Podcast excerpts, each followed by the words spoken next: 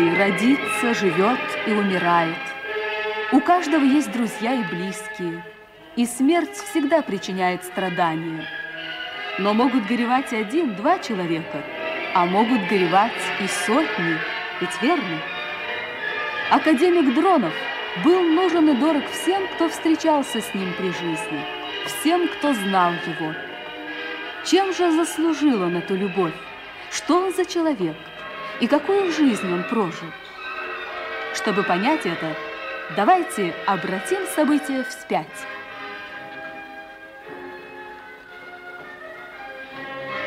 Восемь месяцев назад.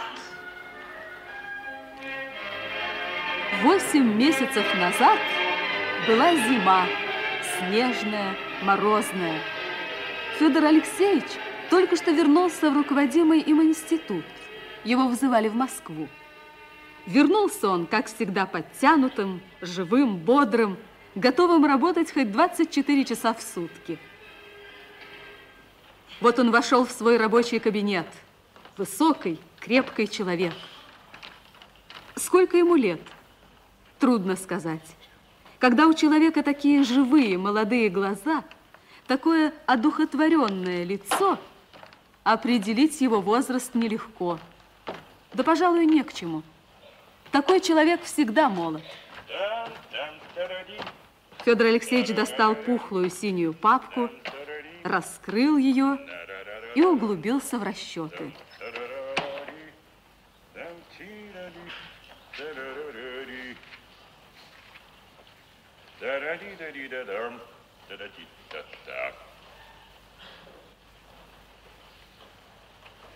В кабинет вошла Тамара Ивановна. Федор Алексеевич, Да? пожалуйста. Федор Алексеевич внимательно прочел поданную ему бумагу. Пишите.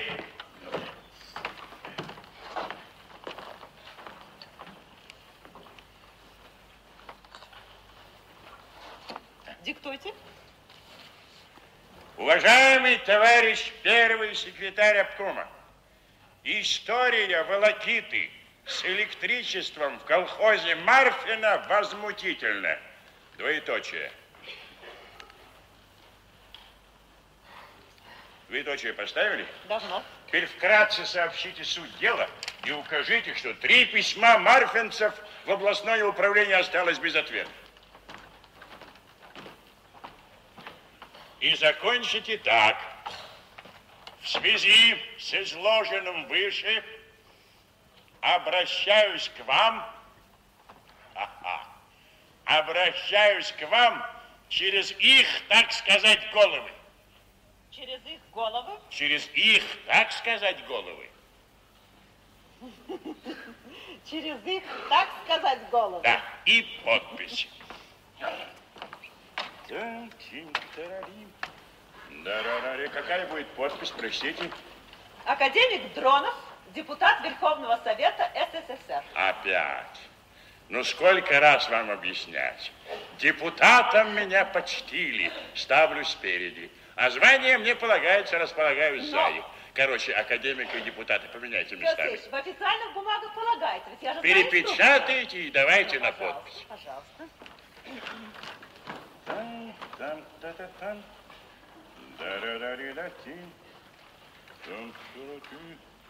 Ага. Федор Алексеевич, Да? а что вам хоть в Москве-то сказали? В каком смысле? Врачи. Обычные медицинские штучки. Дыши, не дыши, покажи язык, и все. Тамара Ивановна вышла.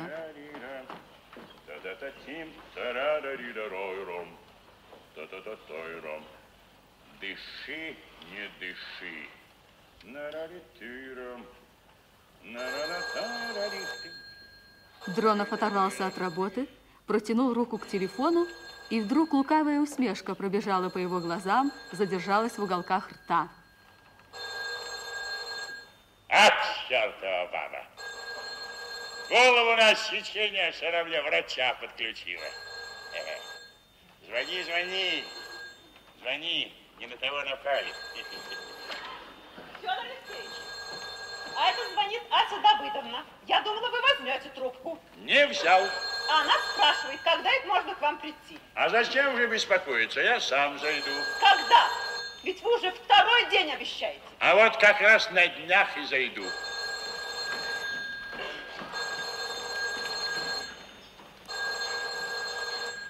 Доктор, доктор, где ты был? На фонтанке водку пил. Выпил рюмку, выпил две. Закружилась в этой самой голове. Доктор, доктор, где ты был? На фонтанке водку пил. Выпил рюмку, выпил две, закружилась в этой самой Доктор, доктор. Федор Алексеевич захлопнул папку, подошел к роялю.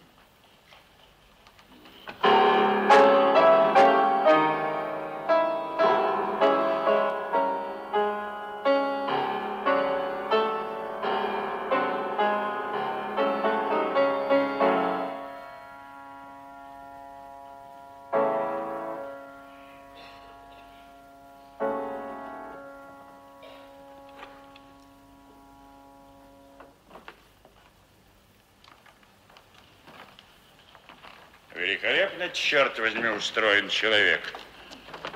Шевелится.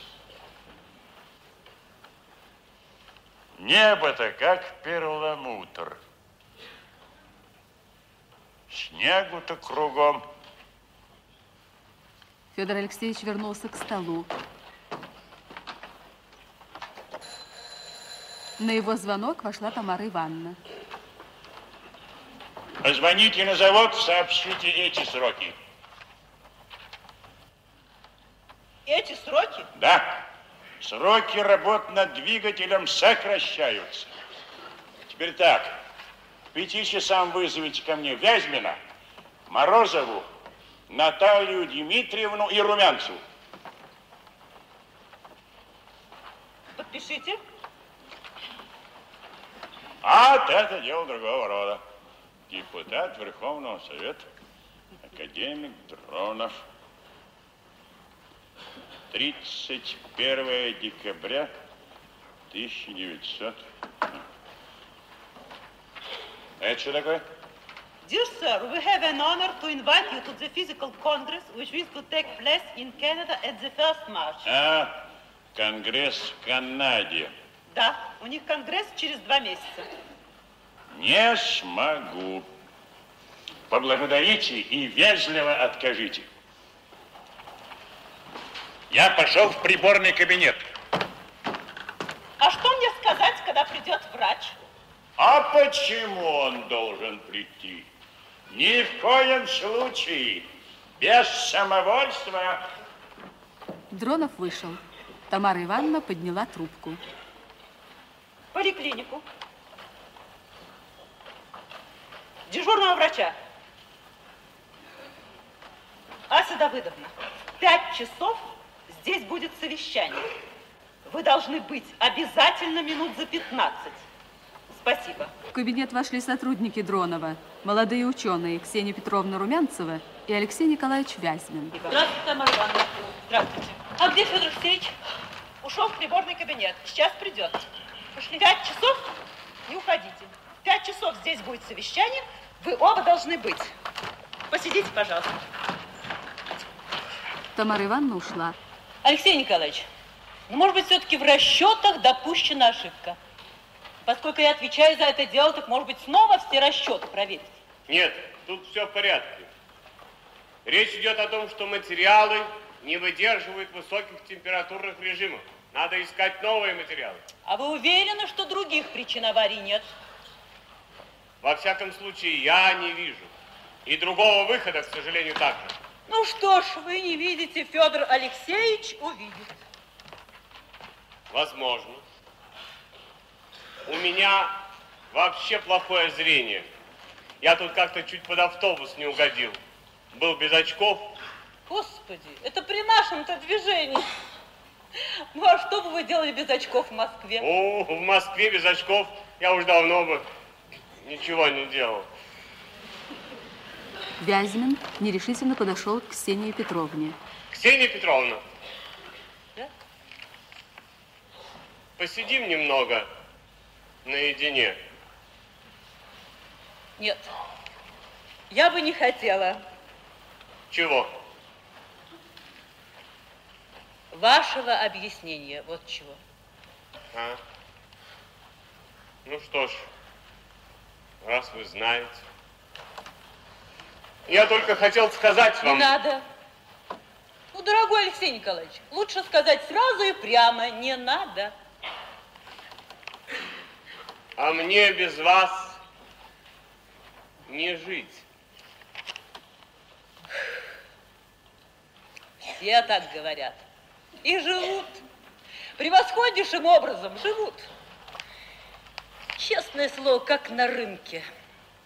Торгуются с запросом, ведь ничего не стоит назначить высшую цену жизни. А уступают-то ее ведь даже не за полцены, а за какую-то десятую часть. Алексей Николаевич резко сорвал очки и шагнул к Румянцевой. Есть такие, что и не уступают. Простите, милый. Простите. Ну, простите. Да вы знаете, какой вы. Вы чудесный. И, может быть, когда-нибудь я вас полюблю. Но не сейчас. Почему? Ну, почему-то. Ну что ж, пока человек жив, он надеется. А пока надеется, жив. Вошли Морозовы, Ася Давыдовна и Виктор Андреевич. Ну вот видишь, здесь тоже люди. Ну, пойдем туда. Давай после совещания. Нет, нет, нет. Мы можем выйти, Виктор. Добрый день, Ася Давыдовна. Добрый день. Простите, но мне с мужем нужно поговорить именно сейчас, до совещания. Пожалуйста. Пожалуйста. Румянцева и Вязьмин вышли.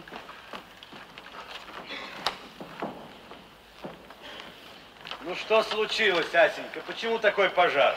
Я звонила сегодня утром в Москву, в академическую поликлинику. Говорила с профессором Снитко. Теперь я понимаю, почему Федор Алексеевич так избегает встреч со мной. А именно? Снитко сказал, что если Федор Алексеевич немедленно не прекратит работать, то все это плохо кончится.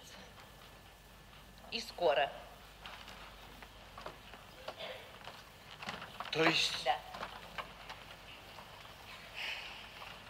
Ты должен убедить его прекратить работу. У вас сегодня совещание по плану. Вы обязаны взять всю работу на себя, все что угодно, но он должен отдохнуть. Ты понимаешь, Асенька, мне, как заместителю Дронова по научной части, не очень удобно предпринимать-то подобные Не шаги. знаю, понимаешь, пускай ну, кто-нибудь другой это ну, делает. Я получится, будто бы я сам ускоряю свое назначение. Ну, Виктор, Ну, понимаешь? Я не знаю. неловко. Вошел Дронов. Федор Алексеевич, Как я и знал. Ох уж это Тамара Ивановна. Здравствуйте, Ася Давыдовна. добрый день. Как ваше здоровье? Виктор, выйди, пожалуйста, на минуту. Скандал, скандал. А у меня сейчас совещание. До пяти еще есть время.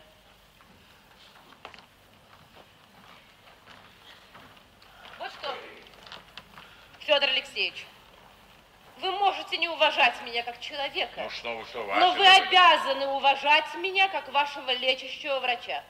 Вы приехали из Москвы позавчера, были там у врачей.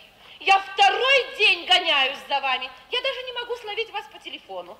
А вы обязаны, понимаете, обязаны сказать мне, что вам сообщили врачи. Безобразие.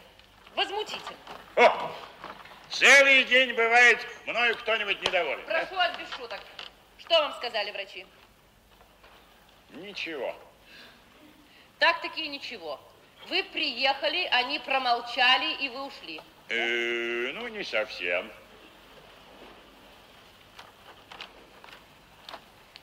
Я звонила в Москву. Я говорила со Снитко. Я знаю все.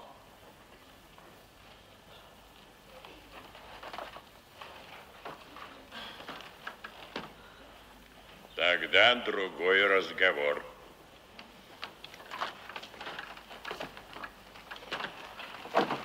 Я запрещаю вам работать. Не выйдет. Ну, я буду жаловаться. О, кому? Федор Алексеевич, вам надо отдохнуть. Полный покой хотя бы на год. За это время мы вас поставим на ноги. Позвольте, ведь вы звонили в Москву, не так ли? Да. Да к чему весь этот разговор? Не выйдет полный покой, а потом работать, выйдет наоборот. Да поймите же, что это самоубийство. Тихо! Тихо, прошу вас. Вы неправильно понимаете самоубийство. Самоубийство – это когда человек бежит, бежит, сломя голову от самого трудного от жизни. Вы слышите, от жизни. А я наоборот. Я не хочу перестать жить ни на минуту. Поймите, мне это ни к чему иначе. Ведь сейчас, если хотите знать, решается вопрос всей моей жизни. Мною разработан новый тип двигателя, который позволяет... Словом, хотите лететь на Марс, могу устроить по знакомству. Все шутите. Да и как сказать. Ну, словом, объяснять вам техническую сторону дела не к чему. Все равно не поймете. Учтите главное, что дело это огромной важности. Ведь нам приходится преодолевать миллион затруднений. Неполадки, поломки, аварии непрерывно следуют одна за другой. И вот нужен именно я, чтобы руководить этой работой. Не потому, что я самый умный. Вот, например, отличная голова у Вязьмина. Но нужен мой авторитет, чтобы поверили на заводе. Не так боялись. Ведь нового-то боятся. От него поначалу только одни неприятности. И еще нужен именно я, потому что эта работа моя плоть, мой мозг, мое дыхание, я сам. А вы хотите, чтобы я все это бросил. И что? Отдыхать? Для чего? Чтобы прожить на год, на два больше в безделии? Да помилуйте. Разве это называется прожить? А зачем мне такая жизнь? Чтобы вообще существовать. Но, Да ну вы погодите, погодите. Делайте что-нибудь одно. Либо плачьте, либо говорите. Ну, я это прекрасно понимаю. Вот так, так, так. Я прекрасно понимаю, что скрывается за этим вашим «но». Нужно разумное сочетание и тому подобное. Так я же не возражаю. Лечите, колите, пичкайте лекарствами, облучайте, режьте. Я на все согласен. Я все вытерплю. Все мое бренное ваше. Все ваше. Кроме вот этого. но, но ведь Снитко дал вам всего один Тихо, год. тихо, тихо, тихо. Он дал, я взял и квиты. Точка. Нет, мы с вами поссоримся, Федор. Милый, милый мой доктор, с вами мы никогда не поссоримся. Вошла Наталья Дмитриевна. Секретный разговор, как сказал Виктор Андреевич. Я не помешал? Нет, нисколько, мы уже закончили. Я сейчас все расскажу Наталье Дмитриевне. Тихо. А вот тогда поссоримся, учтите. Но я составлю режим, который вы будете выполнять свято. И вы снимете с себя все дополнительные нагрузки. Стоп, стоп, стоп. Не нужно ломиться в открытую дверь. Я специально сейчас для этого устраиваю совещание. Совещание было недолгим. Федор Алексеевич сообщил собравшимся, что необходимо ускорить работу над двигателем, А посему, чтобы целиком сосредоточиться на этой работе, он снимает с себя директорство. Директором будет его заместитель Виктор Андреевич Морозов.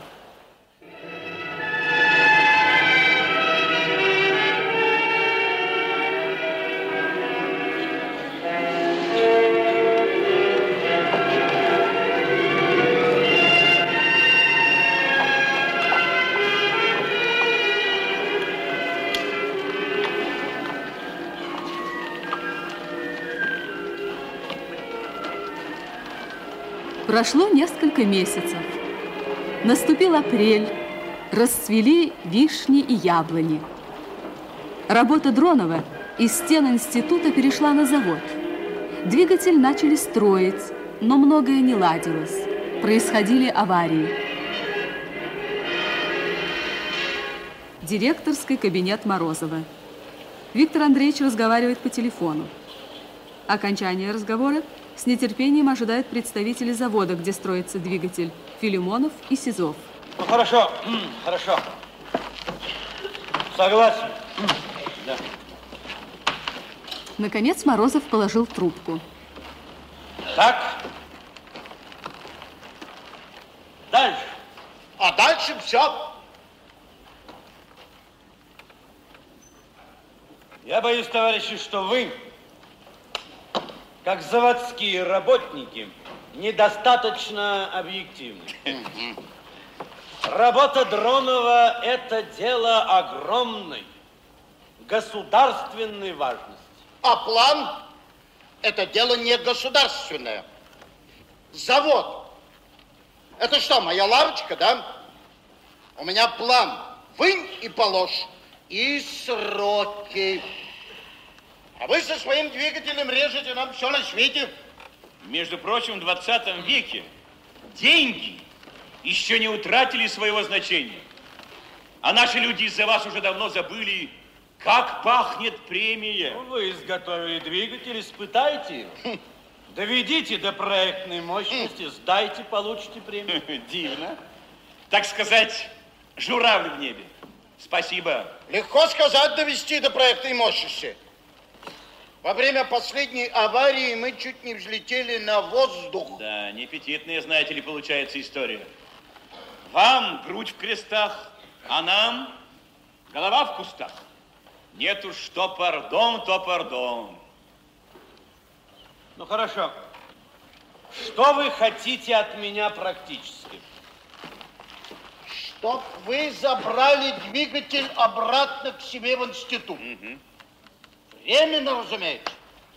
Работа теоретически не закончена. Она сырая. Аварии это доказывают. Аварии могут доказывать и другое. Например, то, что вы изготовили объект не строго по чертежам. Но это вы бросьте, с больной головы на здоровую. Это пустой разговор, товарищ. Мы завода не имеем, кто-то должен строить. Угу. Есть решение правительства, угу. и вы обязаны его выполнять. Ну, хватит. Подожди, подожди. Хватит. Подожди. А не думаете ли вы, Виктор Андреевич, что именно вам следует разделить нашу точку зрения и взять двигатель с завода в институт для доработки? Ну, почему вы подчеркиваете мне? Да потому что вам в этом деле в чужом перу похмелье. Нам понятна настойчивость дрона. Если идея, как утверждает Фомин, порочна, для него это крушение целого жизненного этапа, а может быть и всей жизни. Печально, более того, трагично. А для вас пройдет некоторое время, не будет перед вами широкой спины Дронова. И обрушится вся эта работа на ваши директорские плечи.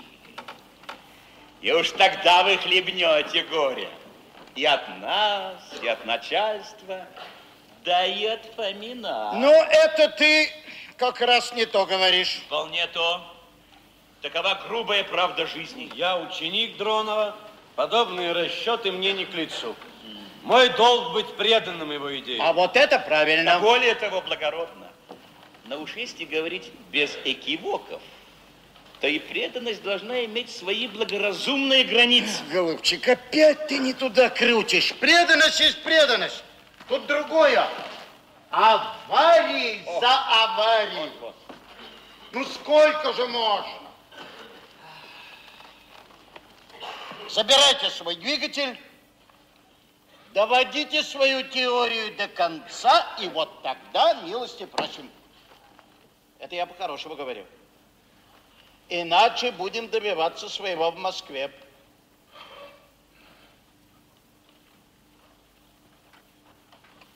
Ну что ж, пусть нас Москва рассудит. Да. Ну что ж, тогда все.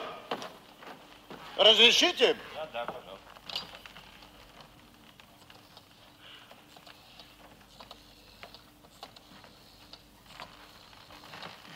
Гостиница 37-й. Савушкин, Филимонов говорит, ничего не вышло. Морозов отказывается взять двигатель к себе в институт для доработки. Заказывай билеты на Москву. Э, вы позвольте от вас телеграмму послать? Да, пожалуйста, секретаря. Да. Ну что ж, преклоняюсь перед вашей самоотверженностью, но удивляюсь. И вот помяните мое слово, эта работа вас раздавит. Не думаю. Скорее Дронов раздавит всякого, кто посмеет заикнуться о том, чтобы взять объект завода. А зачем заикаться? Надо, чтобы указание пришло бы, так сказать, из сфер. Пока я директор, из этих стен не выйдет бумага, порочащая работу Дронова. Так и порочить не следует. Вот, кстати, мне рассказывали историю о том, как работники одного института перехвалили свою работу. Надавали обещаний, а выполнить в обещанные сроки, увы, не смогли. А начальство, сами понимаете, неоправданные надежды, горькие разочарования. Взяла да и прихлопнула эту работу. И по делам. Любопытная история, не правда ли? Всякое бывает. Ну, поехали. Ну, как там у вас наш Вязьмин представительствует? А что Вязьмин?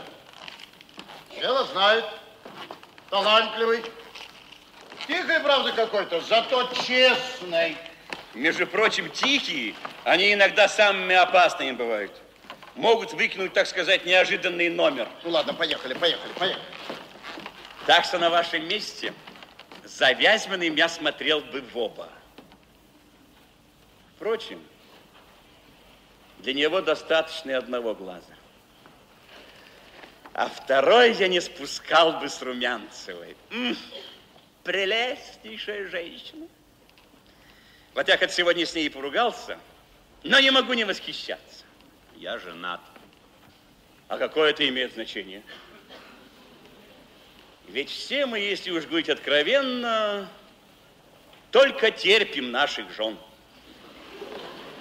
Она не в моем вкусе. Вот это другое дело.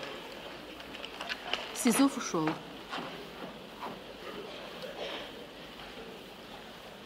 Пошляк. Виктор Андреевич в задумчивости походил по кабинету, потер руками виски. Видно, разговор с заводчанами смутил директорский покой. Наконец он подошел к телефону, снял трубку. Вязьмина. Алеша, заходи, скорей.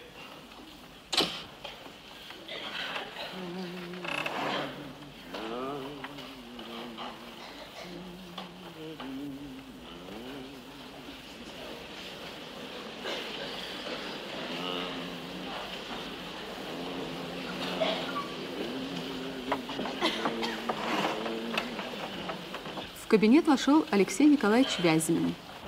Садись. Здравствуй, дорогой. Слушай, это черт знает, как настроены заводчане. Да, последняя авария их сильно обескуражила. А тебя? Кое в чем они правы. Да. Но отложить испытания сейчас... Я думаю, что другого выхода нет. Примененные материалы не выдерживают температурных режимов, а поиски новых время. Я так и Федору Алексеевичу написал в своем анализе. Он тебя еще не вызывал? Нет. Да. Невеселый будет у вас разговор. Особенно если учесть, что здоровье его весьма и весьма. Вот это меня и убивает. Ну, во всяком случае, наша задача подстегнуть завод и не давать им козырей против Дронова, им и Фомину. Да, здоровье, Федор Алексеевич, это... Мы не имеем права не думать об этом, Алеша. Ну что же можно сделать? Бороться. Как? Надо написать докладную в правительство. Подчеркнуть достоинство работы. Государственную значимость объекта. Ну, а не палатках заводчане и без нас трезвонят достаточно. В общем, по-моему, Алешка, сейчас такой момент, когда скупиться на превосходные степени не стоит. Не вредно даже и приукрасить самую малость. В конце концов, мы же вправе утверждать, что работа готова. Претензии завода неосновательны, и можно ждать от двигателя немедленного и огромного эффекта. Готово? Ну, в принципе, да. Позволь, позволь. Как же так? Ведь я в своей записке Дронову указываю совсем другое. Нет, ты путаешь разные вещи, Алеша. Записка Дронова – это наше внутреннее дело. Свой ссор, своя изба. Самокритика хороша у тебя дома. А то, что я тебе предлагаю – дипломатия. Вот ты играешь на рояле, так форте, мажор. И потом ты меня прости, это не будет большим прегрешением против истины. Просто, я бы сказал, так сказать, некоторое упреждение событий, необходимое для успеха дела а главное для здоровья Федора Алексеевича. Ты считаешь, что эту записку должен составить я? Да, ты наш представитель на заводе, тебе и карты в руки. Прости. Да? А, да-да. Конечно, я жду, прошу вас, прошу. Твоя звонила, Румянцева. Какая же она моя? Ну а чья же? Раз ходишь за ней, значит будет твоя. Не любит она меня. Ну, теперь не любит, после полюбит. Женщины это умеют. Не горюй, Алешка. Все образуется. А я и не горюй. Да? У меня есть мать, работа, учитель, друг и женщина, которую я люблю. Я люблю Витя. Это очень много.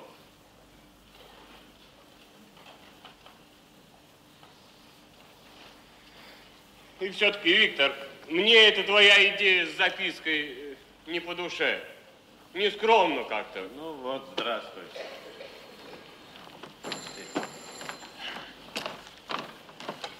Да. Ну, я занят, позвоните позже. Все верно, Алеша. Я тебя понимаю, все верно. Ну, а что делать? Ну, скажи мне, как поступить? Я тебя не как директор, я как друг спрашиваю. Ведь Ася говорит, старик очень плохо. Только и живет мыслями о своем двигателе. И ведь в этой работе для него все, вся жизнь. И что же, взять двигатель обратно в институт? Чтобы все прав? Никогда. Заводчане едут в Москву, и я поеду. И буду там драться, хитрить, если нужно лгать, изворачиваться. Но я не позволю им спихнуть двигатель к нам обратно. Лишний день жизни старика стоит того, чтобы отбросить всяческую щепетильность. Вот почему я прошу тебя написать эту записку. Только ради него. Ну, а, впрочем, как хочешь, это дело твоей совести. Хочешь, пиши, хочешь, не пиши.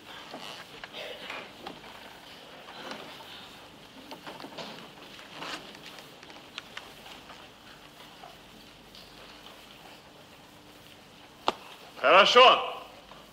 Я составлю эту записку. Ну, вот и отлично.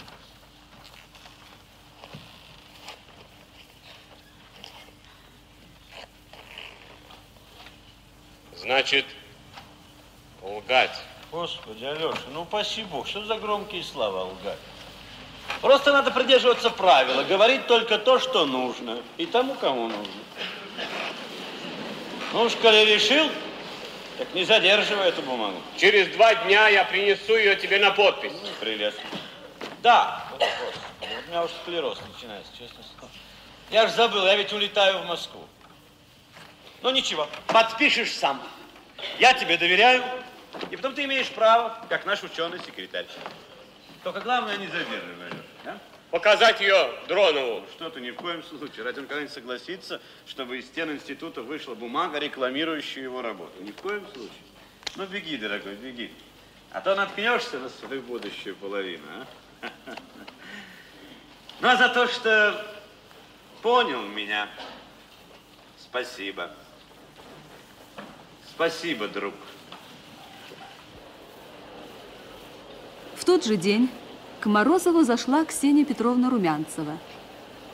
Она попросила в интересах дела назначить ее представителем на завод вместо мягкого по характеру Вязьмина.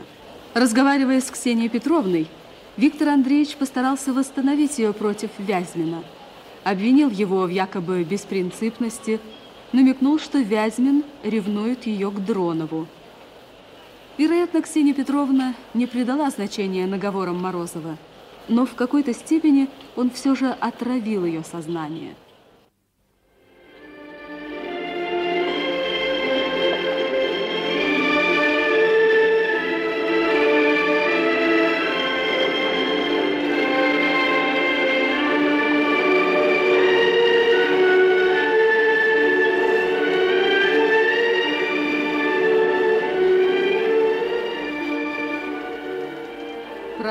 Еще месяц. Расцвела сирень, и пышный букет душистых лиловых и белых гроздьев украсил рабочий кабинет Федора Алексеевича Дронова. По-прежнему, не обращая внимания на здоровье, прячась от врачей и процедур в укромных уголках института, Федор Алексеевич, не покладая рук, трудился над усовершенствованием двигателя. Аварии на заводе, докладная Вязьмина – заставили Дронова пересмотреть всю работу. Неужели допущена ошибка? День за днем Федор Алексеевич тщательно проверял все расчеты, свои и Вязьмина.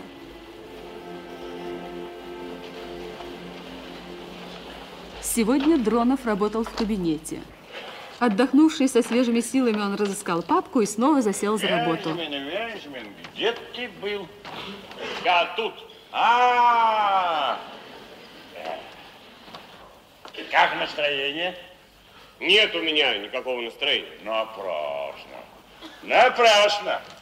Такой великолепный анализ сделали. А вот как дошла до вывода, смолодушничали. А почему? Зашумела. Что зашумело? Ну что, а где? В голове. Надо классику знать, дорогой мой. Так, так, так. Да как же это у вас с выводом, а? Да, плохо. Тупик. Не слышу. Зашел в тупик, говорю. А чего вы кричите? Нашел чем хвастаться. Тупиков в жизни не бывает.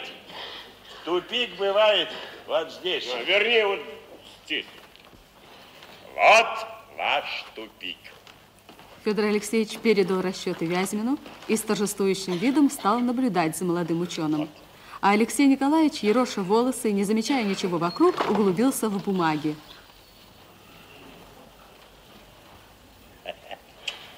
Обойдемся без поисков новых материалов.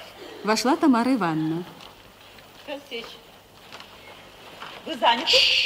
Что? Звонят из областного управления относительно электричества в поселке Маркино. Насчет письма первому секретарю обкома. Почему через их головы очень ругаются? Ах, ругаются? Федор Алексеевич взял трубку. Слушаю. Дронов говорит. Здравствуйте. Откуда узнал первый секретарь, Так это я ему написал. Люблю, знаете, с крупными партийными работниками переписываться. Очень люблю. Почему через вашу голову? Так я же выяснял. Марфинцы вам писали трижды, а вы ноль внимания. Вот я и к первому секретарю обкома, да-да-да. Ах, вот как. Неприятности вам от него? Так, дорогой мой, я же для этого и писал. Только для этого. Нехорошо. Ай-яй-яй. Не этично. А быть бюрократом этично, а целый поселок без света держать этично. Что, что, что, что? Вы постойте, погодите, погодите. А вот вы приходите на мое отчетное собрание к избирателям, они нас там по части этики и рассудят. Сукин сын.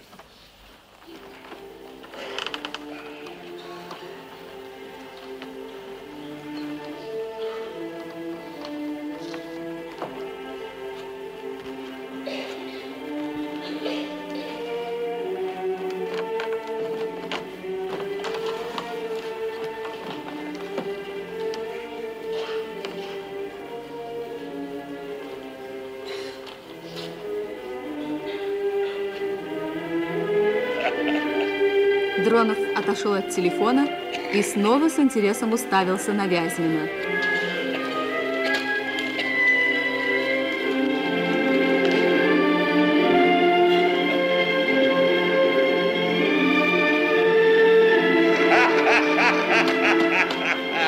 Наконец, Алексей Николаевич поднял растрепанную голову. Федор Алексеевич!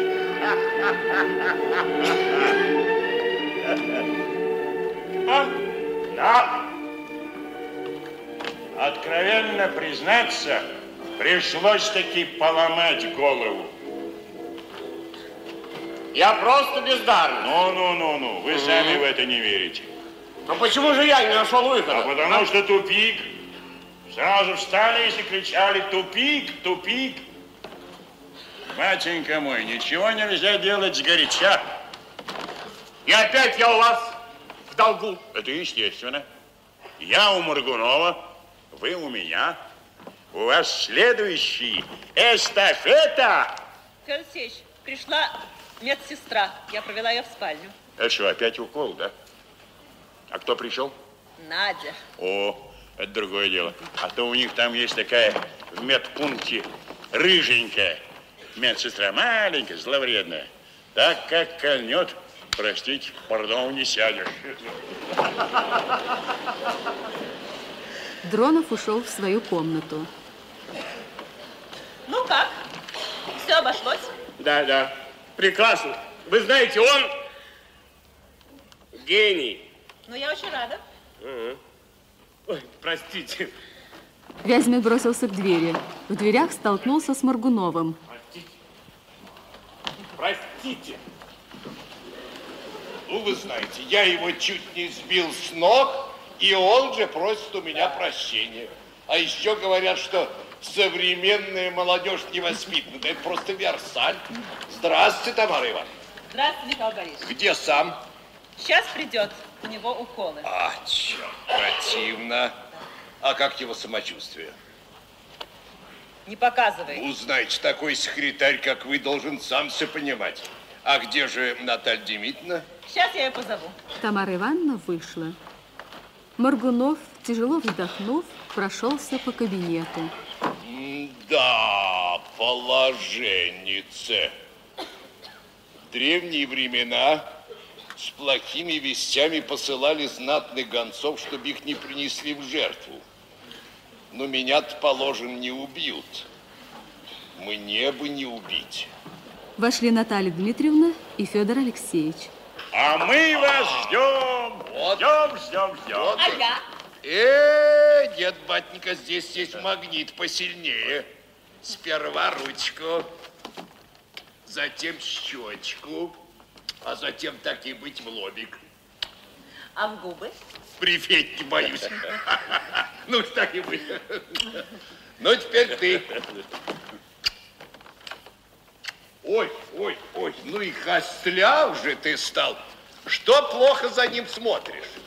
Я стараюсь. Ну да, нет хуже жены математика. Ах, да!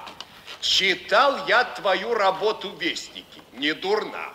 А окончательная формула такая, ну это просто букет Абхазии, понимаешь? Это такое объедение для ума и сердца. Погодите, Михаил Борисович. Да? Вы, кажется, меня хвалите. Ну? Да? Ну, не так быстро, я же ничего не понимаю. Видишь, хитрюга, ведь все прекрасно поняла, хочешь, чтобы я повторил. Ну, умница, говорю. Читал твою работу, говорю. Недаром я тебя за Федьку-то отдал. Никто не отдавал, сам взял. Ну да, да, да, да. Черт там два ты ее у Киреева отбил, если бы я не внушил ей, что ты гений, а тот дурак. Вы обо мне говорите. Но. Ну, не так быстро, я же ничего не А понимаю. это понимаешь? Ну вот и все. Как здоровье Матильды Яковлевны? Да ведь в нашем возрасте о здоровье говорить неинтересно. Вот о болезнях вот это сколько угодно. Да. Да, Ах, да, вам поклон и э, прошу. э, Ой, спасибо. Обедать будете? да нет, я ведь воспитанный человек. Старого закала в гости прихожу пообедавший. Вот чаю выпью с удовольствием, только покрепче, потому что после самолета мутить. Сейчас я распоряжусь. Только вы без меня ничего интересного не рассказываете. Ну, само собой. Наталья Дмитриевна ушла. Да. А, черт, а есть все-таки в авиации что-то такое паскудное для простых смертных. Всю душу переворачивает. Так зачем же вы летели? Значит, есть причина. Так вот, дела разворачиваются. Фомин добился того, что создана комиссия, которая должна расследовать и донести в правительство. Почему, дескать, работа разрекламирована институтом, как готовая к внедрению, а результатов-то нет? Не является ли это липой? Члены комиссии ваш покойнейший слуга, это Сукин сын, Фомин другие. Скажу прямо, начальство в ярости. Скажи, пожалуйста, кто у тебя представитель на заводе? Сейчас? Сейчас Румянцева. Вчера говорил с ней по телефону, там тоже тревожно. А, а она не паникерит твоя Румянцева, знаешь, все-таки женщина, ведь слабый пол. Нет, это замечательная женщина. Да, да, да, да, да. Значит, и туда докатилась. Так, так, так, так, так. Короче говоря, комиссия выйдет на днях сюда поездом, а я прилетел, чтобы ты мог подготовиться. Нам тут нечего прятать. Я понимаю, но подготовиться так к бою необходимо. Времени жаль. Комиссия. Тьфу. Господи, кому ты Зря впустую тратить время. Я понимаю. Кому ты говоришь, у меня времени меньше, чем у тебя осталось. Но тут о времени говорить не приходится. А то потеряешь его еще больше. Федор Алексеевич, к вам Румянцева. Так, и она прилетела. Вот, Да. Зовите. Ксения Петровна, пожалуйста. Можно? Пожалуйста. Знакомьтесь. Никак нет. Моргунов Михаил Борисович. Ксения Петровна. А, о, это сильный пол. Здравствуйте. Садитесь, пожалуйста. Ну, что там случилось? На заводе остановлена работа над объектом. Им срочно из Москвы звонил главный конструктор. Надо лететь в Москву. Да нет, нет, нет, нет, не надо, не надо. Москва сама к вам будет кусочек Москвы. Еще сам толком ничего не знаю, но что-то стряслось. Приедет Фомин, привезет сюрприз, такие громы сверху, что, боже мой. Да грома-то ладно, не было бы молнии. Ну да, грома-то без молнии не бывает. Да вы не волнуйтесь. Не волнуйтесь так. Голову на отсечение теперь не будет аварий. Честное слово. Ну вот спросите Вязьмина. Дронов дружески обнял Ксению Петровну. В это время вошла Наталья Дмитриевна. Здравствуйте, Наталья Дмитриевна. Не отвечая на приветствие Румянцевой, Наталья Дмитриевна принялась накрывать чайный столик. Наташа, с тобой Ксения Петровна здоровается. Простите, вы не знаете, что Наталья Дмитриевна плохо слышит? Ксения Петровна ушла. Наташа, ну зачем же ты с Румянцевой так? Как? Она с тобой поздоровалась, а ты не ответила. Это случайно, с глухими так бывает. Не надо, нехорошо, нехорошо, не надо. Она ведь хороший человек, замечательная женщина. Скоро мы, вероятно, будем гулять на ее свадьбе. Вот как? Опять? А что, а разве мы уже гуляли? Нет, но ведь она уже была замужем. Ну так за кого же она выйдет на этот раз? Ну как ты нехорошо говоришь? Да уж, наверное, за Вязьмина. Он же в нее влюблен. А она отвечает взаимностью? Да будь я на месте женщины, я бы врезался в него по самую макушку. Ты же не женщина. Но ведь есть же и у нее глаза, а? Да. Есть. Есть? Есть. Ну хорошо, но мы будем еще говорить об ее глазах. Или переменим тему? Переменим, Наташенька, переменим. Да, тебе привет. Получил телеграмму от твоего дядюшки, отца Серафима. Он сейчас в Греции, на конгрессе сторонников мира. Ого. Обещал после прилета обязательно зайти. Только, пожалуйста, не играйте с ним целыми вечерами в шахматы. Да мы с ним не только играем, мы и спорим. И тебе с ним интересно? Он умный человек и ищущий. Интересно понять, почему к ним люди ходят и кто. Ну, постой, куда же ты пошла? Ну, посиди со мной, Наташа. А знаешь, Наташа, зашевелились там насчет мартинцев. Я на приеме у первого секретаря обкома был. Любопытный, между прочим, мужчина. Как же это вы, говорит, так неуважительно о людях написали? Не головы, а так сказать головы. А потому, говорю, если вы думаете, что будто у них головы, так вы, говорю, плохой член партии. Ты с ума сошел. А мне что? Я беспартийный, с меня взят. А он что? Неописуемо удивился. А то, как начал хохотать, так минут пять хохотал. До слез, без передышки. Этого, говорит, мне и в молодости не приходилось слышать. А вот в секретарях обкома заслужил. Но ведь самое любопытное, что не обиделся, нисколько. Внимательно выслушал дело, обещал помочь, все сделал. Любопытный мужчина. Ой, Федя, Федя. Ой, Наташа, Наташа. Что, Наташа? Да ты, я вижу, того, а? Отелло в юбке, а? Ну, не надо об этом. Вот возьму и приглашу их к нам в гости. Наука требует точности. Кого? Морозовых, Так, Вязьмина, так. Румянцеву. Наука требует конкретности. Когда? На днях, на этой неделе. Ну, конечно, если ты хорошо будешь себя чувствовать. А ты знаешь, дорогая, я себя замечательно чувствую. Просто даже превосходно. Погоди, мы еще с тобой всюду поездим. И в Греции будем, и в Канаде, и по Союзу.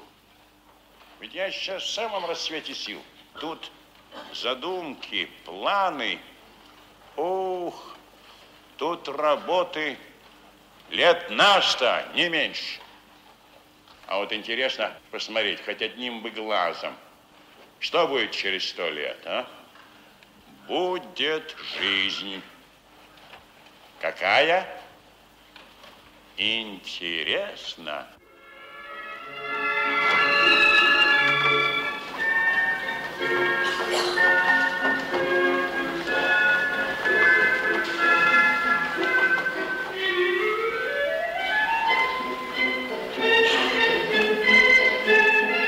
Через несколько дней к Дроновым прилетел дядя Натальи Дмитриевны, священник Серафим Николаевич. По случаю его приезда Федор Алексеевич отложил работу, и после обеда оба засели за шахматы.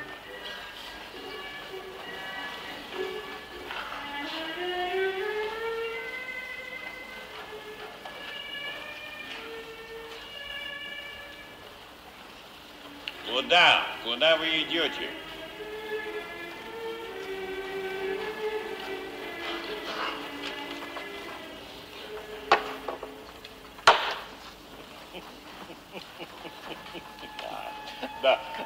Ботвинник из меня не получится. Ничего, ничего. Первокатегорник, протеерей отец Серафим, тоже звучит неплохо. Прошу. А чудесные вы розы привезли нам из Греции. Удивительно, как это они не завяли. А, поразительно! Вы только подумайте, вчера утром в Афинах, вечером в Москве и сегодня у вас на Урале. Чудеса. Чудес нет, техника. Да, да, да, техника, техника.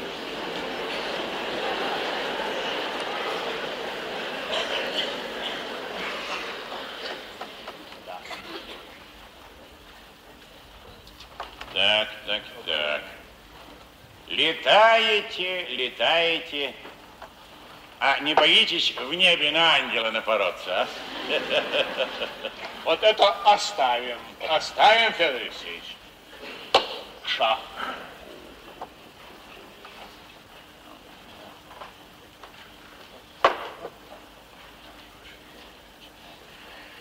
Что-то вид ваш мне не нравится сегодня, а?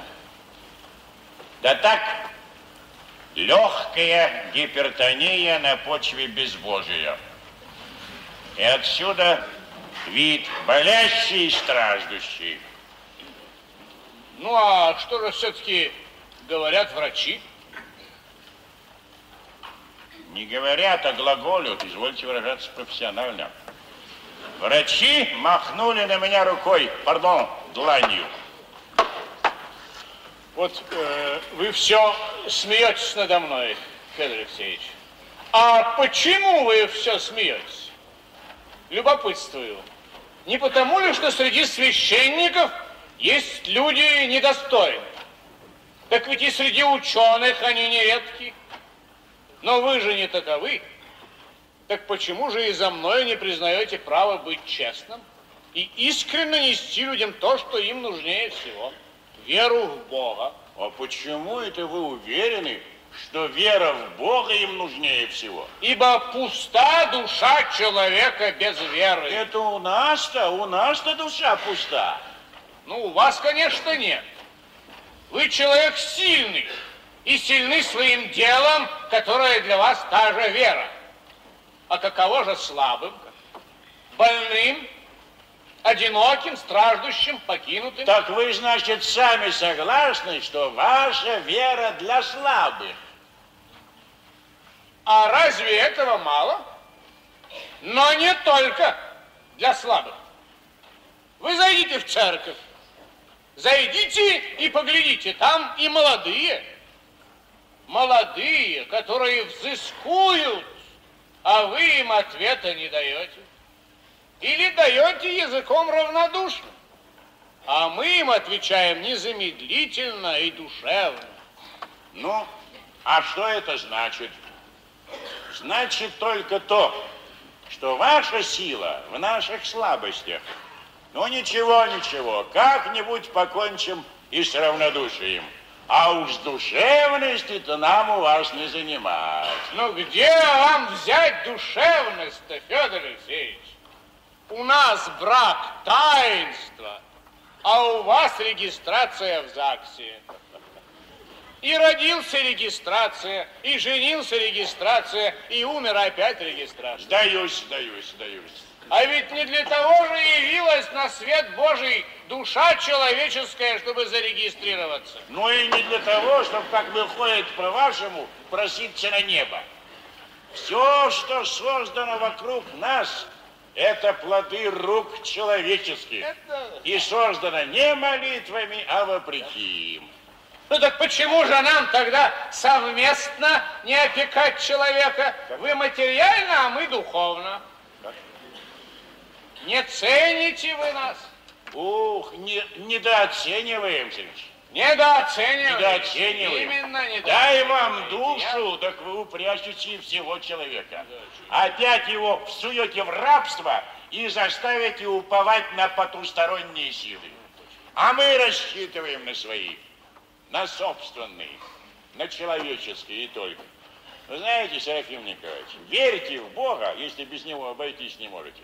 А мы верим в человека. И знаем, что человечество только по нашему пути придет к счастью. В кабинет Дронова вошли Моргунов, Румянцева, Вязьмин и Морозовы. Что такое? Может быть, не сидит, ну, Михаил. Прости, Федя, но тут такое дело, что нужно немедленно все выяснить. Что случилось? Приехал Фомин, и остальные члены комиссии сообщили, что правительство подана объяснительная записка по твоему двигателю.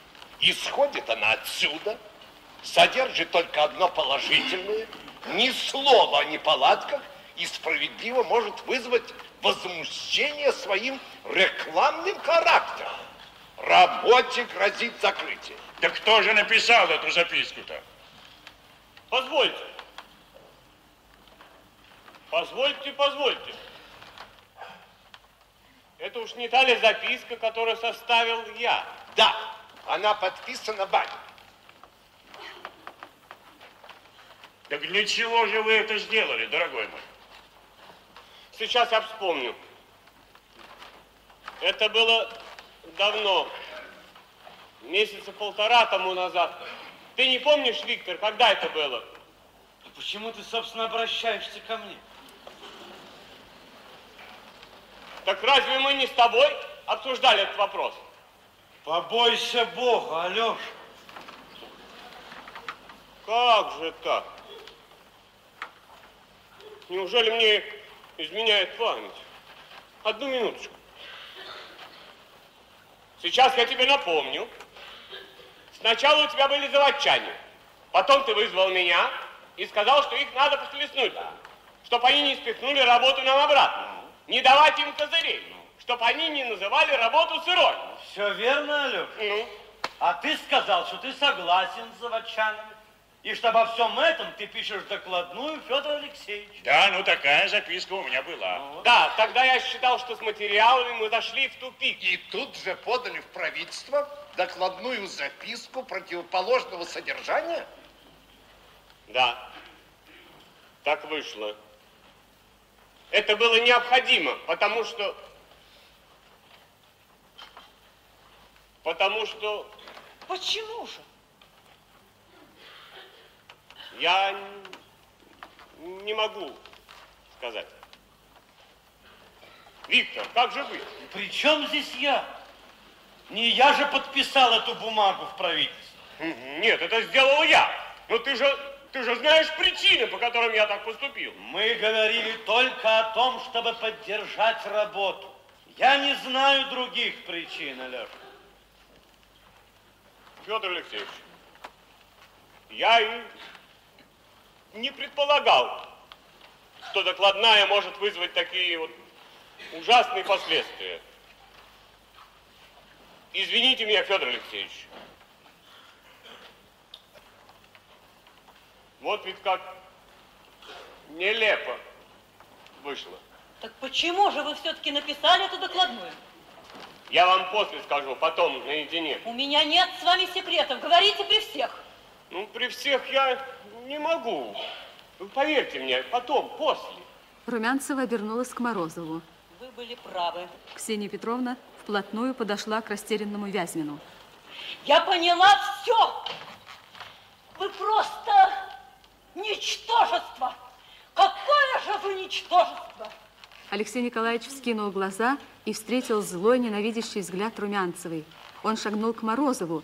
Виктор Андреевич отвернулся. Вязьмин опрометью бросился к двери. Алексей Николаевич!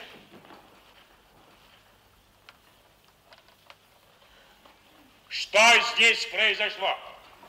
Я хочу знать, что здесь произошло. Я вас спрашиваю. Отвечайте. Не могу. Какое вы имели право его оскорбить? У меня есть на это основание. Какие? Я вас спрашиваю. Отвечайте. Не скажу. Тогда вон отсюда. Федор Алексеевич. Наталья Дмитриевна. Эта женщина, очевидно, не знает, что я глухая. Федор Алексеевич. Я не хочу вас больше знать. Румянцева выбежала из кабинета. Надо же пойти за ним. Федор Алексеевич кинулся к двери и вдруг остановился, пошатнулся. Федя, Федя, что с тобой? Друзья подхватили Федора Алексеевича, усадили его в кресло. Ничего, ничего. Да, Пройдет, пройдет. Я попрошу всех посторонних выйти отсюда. Да-да. Пойдемте. Один за другим все вышли из кабинета. Серафим Николаевич задержался в дверях. Боже мой, неужели я прав?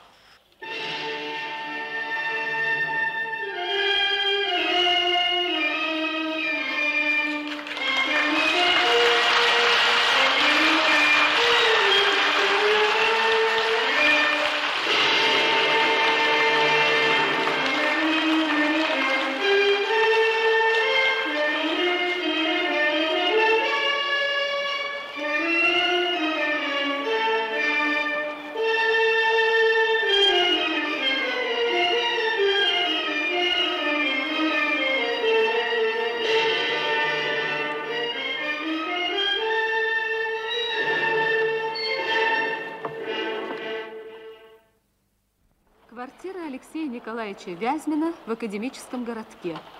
Все вещи сдвинуты с мест. Мать Алеши, Анна Павловна, торопливо укладывает большой сундук. Вокруг разбросаны узлы, чемоданы. Все стулья заняты связками книг. Алексей Николаевич, осунувшийся, похудевший, тщательно перевязывает последние, снятые со стеллажа тома. Алешенька, Алеша, я тебя хочу кое-что спросить. Только ты, пожалуйста, не сердись на меня. То, что ты подал заявление об уходе, это, наверное, правильно. Но не надо ли было тебе посоветоваться с Федором Алексеевичем? Ведь ты же ни разу не был у него. Он сильно болен, лежит. Если я приду, он начнет расспрашивать, и это ему повредит. Ты не расскажешь, другие расскажут. Пусть. Но я поступлю так. А я слышал, что он встал. На улице его видели сегодня. Все равно, волнение для него губительно. Мне говорил об этом Ася Давыдовна. Ну, Алеша, ведь И мы- потом о чем советоваться? Мне надо уехать отсюда. Я не могу тут жить. Ну, хорошо. Ладно. Я ведь к тому только, что зачем так торопиться-то? Вот видишь, выселяют нас. А мы письма-то еще от дяди Кости не получили. Примет ли он нас? Сколько мы лет с ним не виделись? А вдруг он будет против? Дядя Костя согласится. Все-таки он твой брат. Он тебя примет. Что значит меня? А тебя? Что? И меня, конечно, тоже. Ну ладно. Хорошо, поступай так, как ты знаешь. Ты лучше меня в этом во всем разбираешься. Раз они тебя так обидели.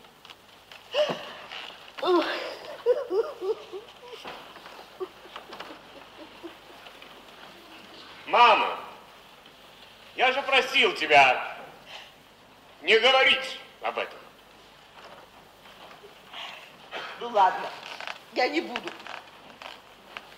Не буду, не буду больше. Не буду. Но только Попрощаться с Федором Алексеевичем ты обязан. Он тебе как к сыну. Я попрощаюсь с ним. Письмом.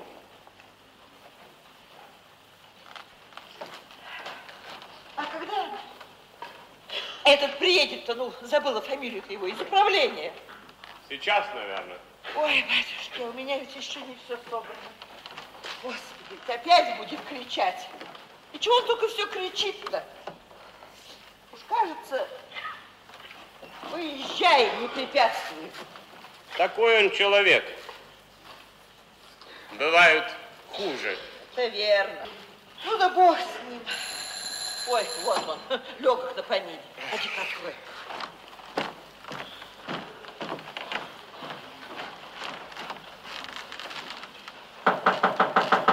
Да-да, войдите. Принимайте гостя, Анна Павловна. Федор Алексеевич? Вот не ждали бы. А мы вот тут...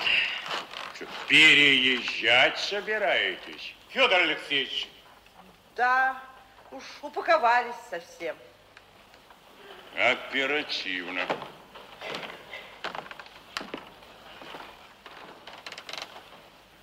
И куда же это вы? Федор Алексеевич, Я спрашиваю, куда же это вы?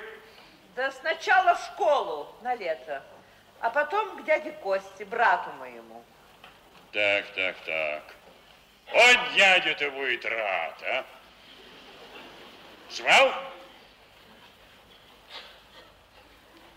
Алеша написал письмо. Ишь ты! вы же больны, Федор Алексеевич, зачем вы встали? Зачем я встал, это мое дело. А вот почему сесть негде? Алеша, Простите, Алеша освободил и подал Дронову стул. Простите, пожалуйста. Федор Алексеевич предложил поданный ему стул Анне Павловне. Алеша, Вязин освободил еще стул, Федор Алексеевич сел. Так, остальное может стоять. Федор Алексеевич, Остальное может молчать. Так, так, так, так, так. В школу, значит, переезжаете. Похвально. А потом детки вернутся с каникул и вас, так сказать, к дяде. Да. А чего, собственно говоря, не сделаешь по собственному желанию? Некоторые, я даже слышал, увольняются. Ходят такие слухи. Так, так, так, так, так.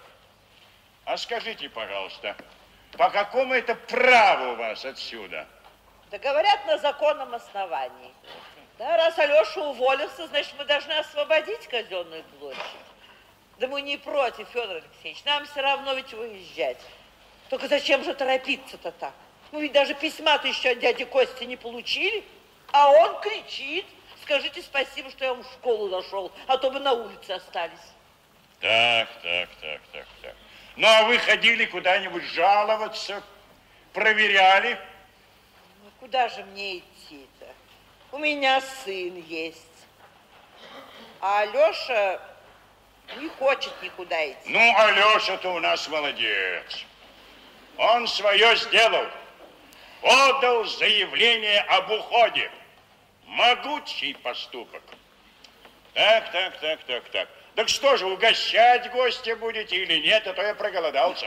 Да я бы с радостью, Федор Алексеевич, только у меня все на кухне-то запаковано. Ай-яй-яй-яй-яй. А вы распакуйте. Вы там, а мы здесь этим займемся. Что вы, что вы, как можно? Ведь он же сказал, если мы вовремя не уложимся, не будем готовы, то, говорит, я умываю руки. Да кто этот он? Да этот из управления, это Трошкин, вот, вспомнила фамилию наконец. Умывает руки.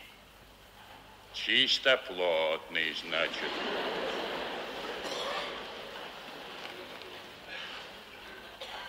Да вы что, троглодиты, что ли? Или антиподы? Вы что, законов не знаете?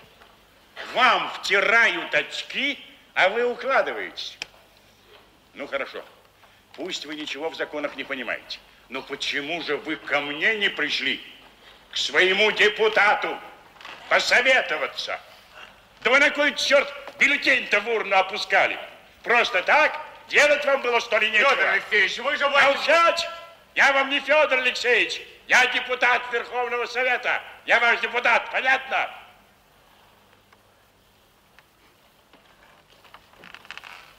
Ну, этот мешком побитый ко мне не пришел, черт с ним. Но вы, Анна Павловна, ведь вы же умная женщина. Почему же вы ко мне не пришли? Ножки больные. Написали бы письмецо, ручки-то у вас не больные. Ну, не хотели написать мне, написали бы прокурору. В райисполком, в райком, в райком, черт побери. Ой, ну вот, я уж теперь и не знаю, что мне сейчас делать. Сейчас вам? Да. Яичницу из трех яиц, я проголодался. Ладно, сейчас. Алексей Николаевич, вы это вскоре бросьте. Вам что, не стыдно будет, если я за вас начну чемоданы раскладывать? Мама, как же Да вы при чем тут мама? Я вам сейчас мама и точка. И то у меня будет инсульт, кондраж. Алешенька, надо делать так, говорит, как Федор Алексеевич. Ты тут распаковывайся, а я пойду на кухню, там займусь. Что? Этот сундук так должен стоять посреди комнаты? Нет, я его вытащу сейчас в переднюю. Как? Как фамилия из управления? Трошкин. Трошкин. Только я думаю, Федор Алексеевич, А что меня не напра- интересует, что вы думаете. Где взять лист бумаги? Э, на столе. Алеша, Да? поди-ка на минутку. Так, а, сейчас. Так. Ручка? В поисках ручки Федор Алексеевич выдвинул ящик письменного стола. На глаза ему попался конверт. Федору Алексеевичу Дронову. Письмо мне от А.Н. Вязьмина. Вскрыть после моей смерти. Какой смерти? Его смерти. Дурак мальчишка, больше ничего. Мой дорогой Федор Алексеевич, вы всегда были для меня учителем, примером и отцом. Дурак мальчишка, больше ничего. Но сейчас, перед тем, как поступить так, как вы, наверное, осудите, я прошу вас простить меня и исполнить мою просьбу. В папках материалы к работам, наброски, планы. Кое-что, вероятно, пригодится для дела. Простите, что беспокою вас, но прошу позаботиться и о моей матери. Все мои средства ей. Еще одна просьба. В моем столе есть сверток с надписью «Румянцевый». Это письма, которые я ей писал, но не посылал. А от мертвого пусть прочтет.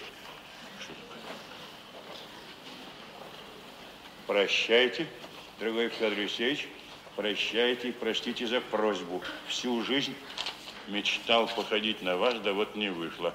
Силенок не хватило. И уже, разумеется, таланта.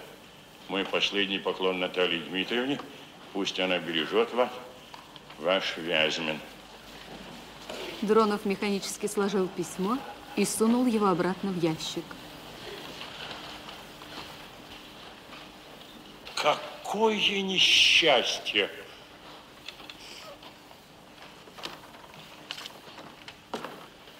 Какое несчастье! Стой, стой, стой, что с ума сошел? Ведь он же жив. Алексей Николаевич! Алеша, Вязьмин! Федор Алексеевич, что случилось? Вязьмин где? Сын где? Алеша! Да, он вышел. он. Так бегите, ищите скорее сюда! Ну, Бежать? Скорее, Да да. что такое? Вот он, господи, да вот. Федор Алексеевич облегченно вздохнул, подошел к Вязьмину, крепко обнял его и прижал к себе. Собака. Собака, пес свинячий. Что такое? Ну что случилось, Федор В Алексеевич? чем дело, Федор Иванов? Пошел вон отсюда. Стой, верни, стой, иди сюда. Не смей от меня отходить ни на шаг. Почему? Молчать. Вместе, вместе будем сундук разбирать. Все вместе. Ой, это он. Кто? Да вот этот из управления. Какого управления? Трошкин этот. Ах, это он? Ну, и я ему покажу Кузькину мать.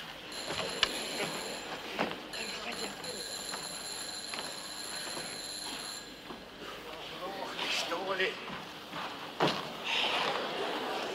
Так, еще не собрались, да? Ну, лады. Дядя, давай подгоняй машину, будем грузить. Товарищ Трошкин, вы простите, Тихо, сейчас я буду говорить. Товарищ Трошкин, больше 40 лет, товарищ Трошкин. Надо стучать, когда входишь. А вы кто такой? Надо здороваться, когда входишь. Э, это еще что за человек, а? Вот я человек, а вот вы человек ли, мы посмотрим. Чего? Я депутат Верховного Совета Дронов. И вы кто?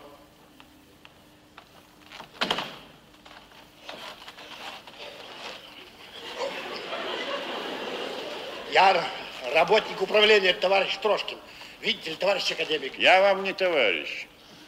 Зачем вы сюда пришли, работник управления? А я на законном основании вот, вот раз в связи с предполагаемым переездом хотел помочь. А хамили вы здесь тоже на законном основании? Когда же я хамил? А вот вы? только что. Вот слушайте меня внимательно, Трошкин. Слушай, И запомните, что это сплошное беззаконие. И вы это сами прекрасно знаете. Так вот, если вы еще раз сюда сунетесь, так я все дела брошу и буду заниматься только вами. Я и так не оставлю этого дела. Я выясню, чем вы занимаетесь в управлении. Почему поганите советское учреждение? Чтоб вам было бы неповадно ни в том, ни в другом случае творить подобное. Я найду на вас управу. Я буду мешать вас... Выйдите, Анна Павловна, не даете договорить. Ну что я, девочка, что ли, говорите? Буду мешать вас я понял. с грязью. Уничтожать как заразу. Ну а теперь вон, чтобы духу вашего здесь не было. Ошарашенный Трошкин тихо двинулся к двери, но, почувствовав близость спасительного порога, пришел в себя. Я буду жаловаться. Стой, вернись, верните его, живо, живо. Послушайте, прошу вас. Прошу вас, послушайте. В комнату робко вошел Трошкин. Я чему вас учил? Когда входишь, стучать в дверь, понятно? Когда входишь, а не когда выходишь. А ну-ка, выйдите, как полагается. Ну, знаете, это уж, извините, истин... Не договорив, повинуясь взгляду Дронова, Трошкин на цыпочках вышел из комнаты.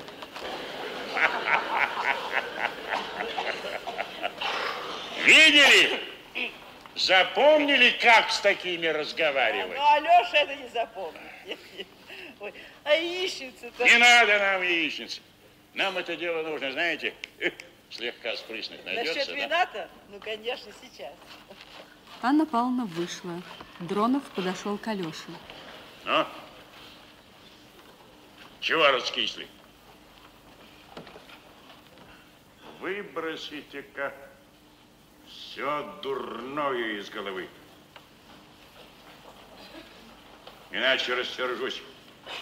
Серьезно рассержусь. Вот как на этого проходимца. Погоди, погоди. Вот закончим испытание двигателя. Ох, завернем такие дела. Есть кому факел передать. Мое святое за душой. У нас есть святое за душой. Именно у нас есть. Это ложь относительно неверия и предательства. Жизнь сражения. И каждый должен себя спросить, зачем живу, за что бьюсь. Нужно быть готовым к ответу. Тогда не страшно и то, что после О чем вы, Федор Алексеевич? Э, так, не доспорил с одним человеком. Ничего, доспорю. Ну и кто бы мог подумать, что в этой глупой башке сидит мозг ученого, а? А я еще сегодня ему говорю, Алеша, надо посоветоваться с Федором Алексеевичем. Правильно! Пожалуйста. Завтра утром придешь ко мне. Болен я, не болен, лежу в постели, нет, все равно. Есть дело. Специально для тебя приберег.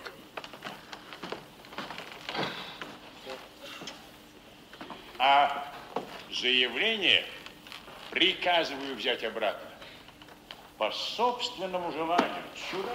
После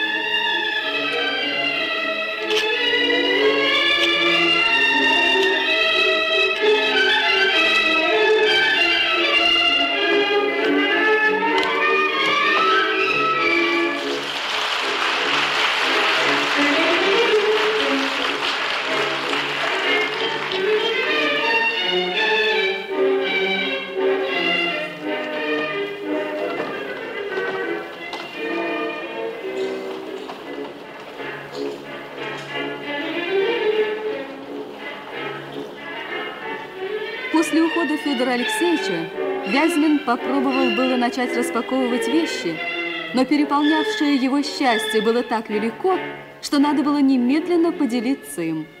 Кому же рассказать? Конечно, самому дорогому, любимому человеку. И забыв о нанесенной обиде, Алексей Николаевич бросился разыскивать Румянцеву. Ксению Петровну он нашел в парке. Медленно опустив голову, брела она по дорожке. Ксения Петровна, а я везде вас ищу. У меня только что был Федор Алексеевич. Он поцеловал меня, обнимал. Он понял, что я не нарочно. Мы пили с ним на брудершафт, честное слово. Зачем вы мне все это рассказываете? То есть как?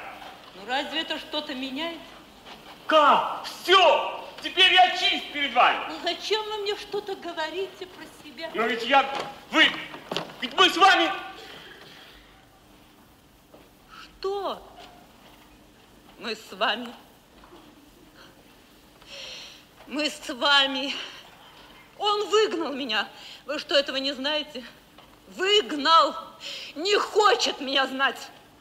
А я люблю его. Люблю.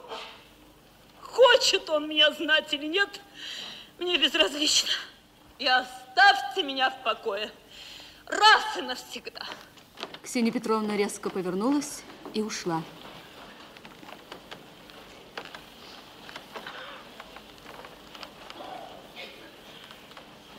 Простите. Вязьмин вмиг почувствовал себя опустошенным. Она не верит ему. Нет, не в этом дело. Она не любит его и никогда не полюбит. Ах, как жестока жизнь! На глаза навернулись слезы. Алеша снял мешающие очки, не заметил, как они выпали из ослабевших рук.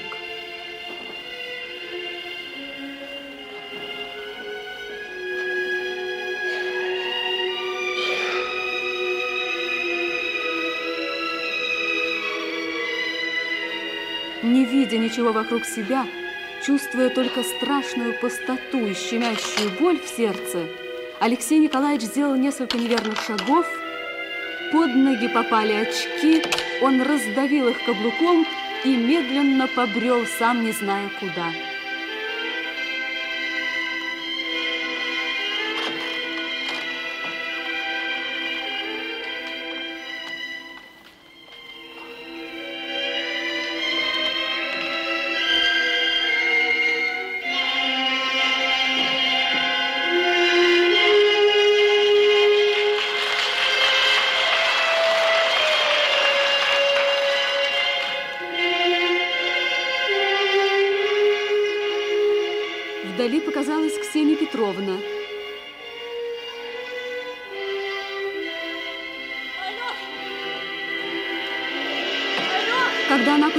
К месту их разговора, Вязьмина уже нигде не было видно.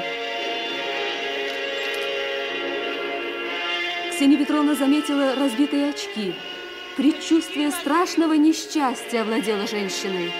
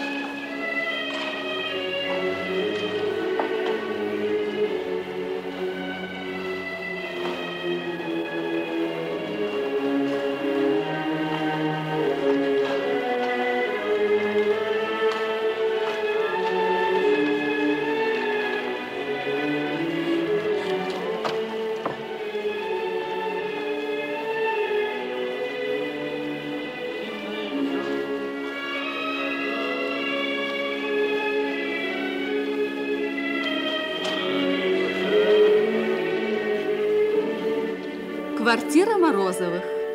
Виктор Андреевич в теплом халате сидит в кресле, перелистывает страницу журнала. Ася Давыдовна возится по хозяйству.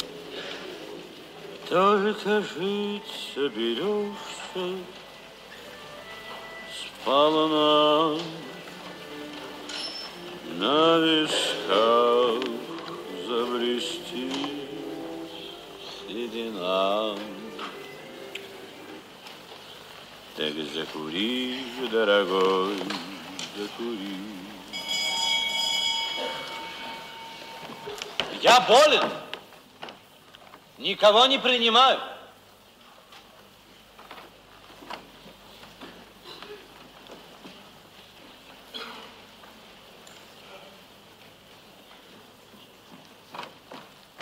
Завтра утром Тебе. с восходом зари Ты пойдешь по горам опять Молибдена руду искать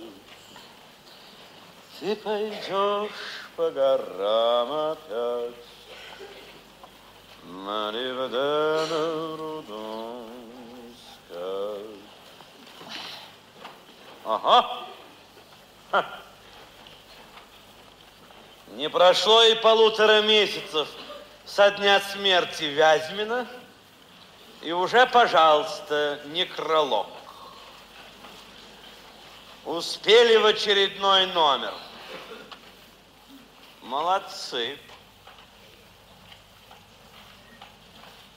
Ну и, конечно, ни слова о том, что попал под машину. Умер и все. Попал под машину или... Не все ли равно, раз он умер? С медицинской точки зрения, но не с житейской. Ты что? Ты сердишься на него? Видишь ли, Асенька, мертвых принято либо хорошо, либо ничего. Ну, почему сержусь? Наоборот, я в свое время его любил, уважал, ценил. Все тому подобное. Но это его записка в правительство. Потом, как он вел себя последнее время. Собирался уходить. Что не говори, Асенька, а это малодушие. А сказаться больным – это не малодушие. Я действительно болен. Ах. Странно, что ты говоришь об этом скептически. Ты бы должна... Ах, если бы я могла сделать то, что я должна. Что такое, Ася? Осторожно.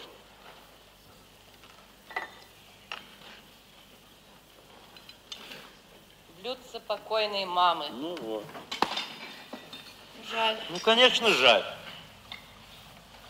Ну, впрочем, битая посуда, это, говорят, к счастью.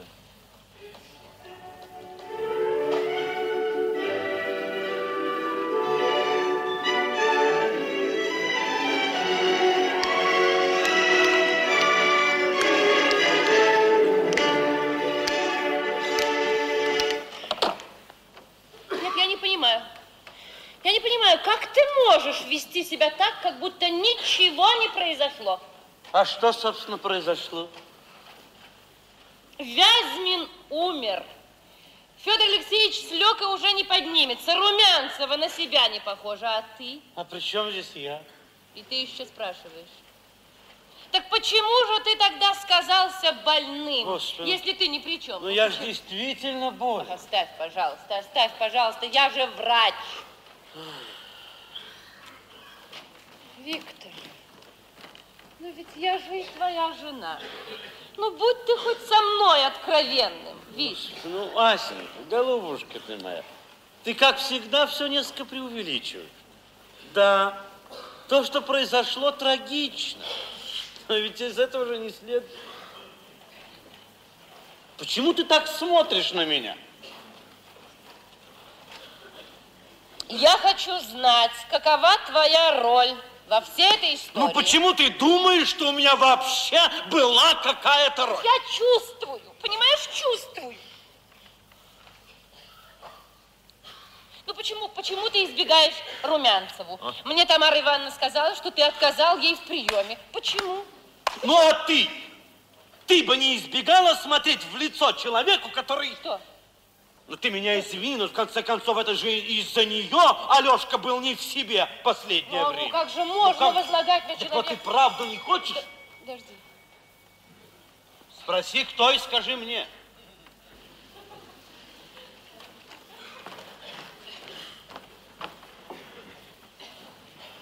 Это Румянцева. Я не хочу ее видеть. Нет. Ты будешь с ней Ты разговаривать. делай то, что я тебе сказал. Виктор Андреевич убежал в другую комнату.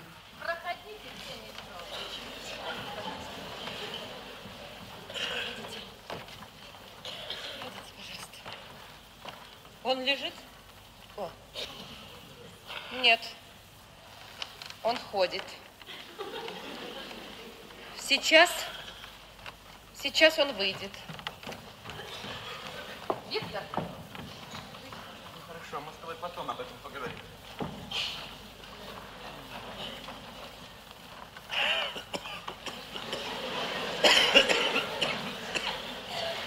Здравствуйте. Здравствуйте, Ксения Петровна. Спасибо. Спасибо, что навестили. Еле встал. Асенька, голубушка, дай нам чаю. Не надо чаю. Я всего на несколько минут. Да, пожалуйста, Ксения Петровна. Скажите мне, Виктор Андреевич, Да, да, слушаю. Зачем вам понадобилось настраивать меня против Вязьмина? Я? Вас? Господи, и в мыслях не было. Вы как-то сказали, что он ревнует меня. Что человек из ревности способен на всякое. Что изменилось его отношение к работе Дронова. Это вы помните? Смутно. Ну, я понимаю. Вы хотели вызвать у меня недоверие к Вязьмину, очернить его в моих глазах. Но зачем вам все это нужно было? Ксения Петровна, а вы не находите, что подобные предположения могут повредить только вам? Меня это не интересует. Да? А зачем вы заставили Вязьмина написать записку в правительство? Ведь вы же знали, что эта записка нанесет ущерб работе Дронова. Я заставил. Дронов мой учитель. Вязьмин друг. Какой же смысл мне был сталкивать их лбами? Смысла нет. Было желание избежать ответственности, которой грозила вам работа Дронова после его... Ну, в общем, после... Ах, таковы предположения. Ксения Петровна, я бы на вашем месте лучше задумался над фактами. А факты гласят следующее. Это вы смертельно оскорбили Вязьмина. И теперь он мертв. Да. Да. Это правда. Это правда. И это ужасно. Ночь за ночью я не сплю. Я казню себя за то, что я тогда его оскорбила. Да, я виновата. А вы ради своего покоя вы готовы были загубить государственное дело, нанести удар учителю и использовать человека, которого вы называли своим другом. И человек погиб. Ваш учитель при смерти. Дело застопорилось. А вас ничто не волнует, кроме одного. Не заденет ли вся эта история вашего покоя? Нет, нет, вы никого не убили, не ограбили, вас ведь не притянешь к уголовной ответственности. Но своим равнодушием вы все уничтожаете, все омертвляете. Преступник-то может раскаяться, равнодушный, неисправим. И вот я пришла сказать вам в глаза. Я ваш враг.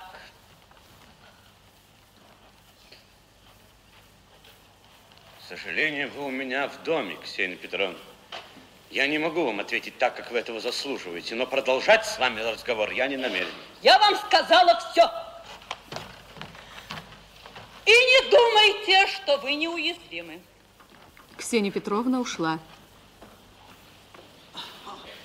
Дура!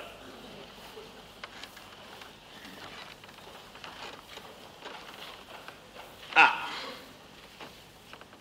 Абсолютно безопасно. Предположение. Типичная женская манера. Одни эмоции и никакой логики. Но если они все будут действовать без логики, возможны всяческие осложнения.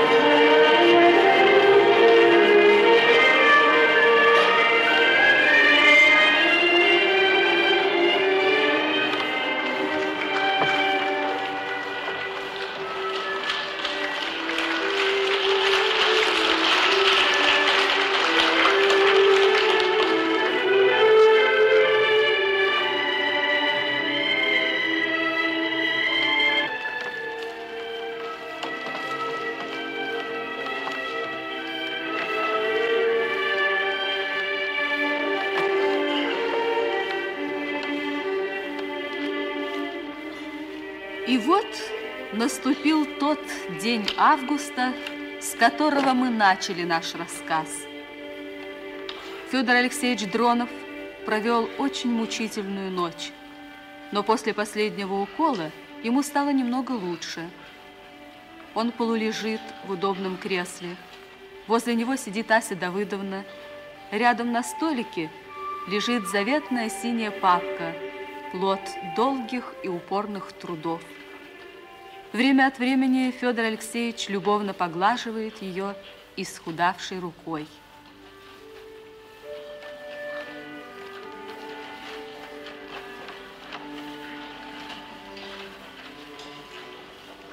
ну как мы себя чувствуем?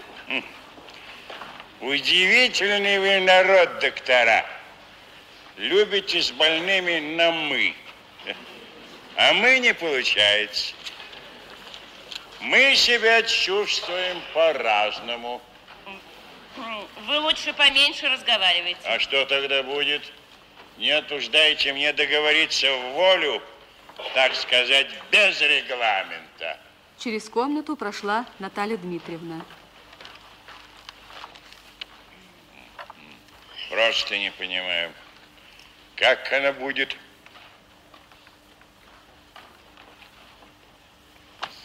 А, что, повезло мне с женой, верно? Да. Знаете, есть такая хорошая еврейская поговорка. Нет ничего лучше хорошей жены и нет ничего хуже плохой. На мужа не распространяется, да? Распространяется. А жаль. Что? Жаль, что он такой. Ведь не без способностей. Да вот не туда пошла игла. Как в патефоне. Крутится и в холостую. Да. Простите меня, пожалуйста. Ничего, ничего, простите. Э, Жизнь, может. жизнь, черт побери, сложная штука. В жизни, как в сражении. Слабые отступают, равнодушные дезертируют. Остальные бьются, дерутся. Вот моя папка. Ведь в ней тут мои задумки, планы. В ней заложена вся моя жизнь, будущая жизнь.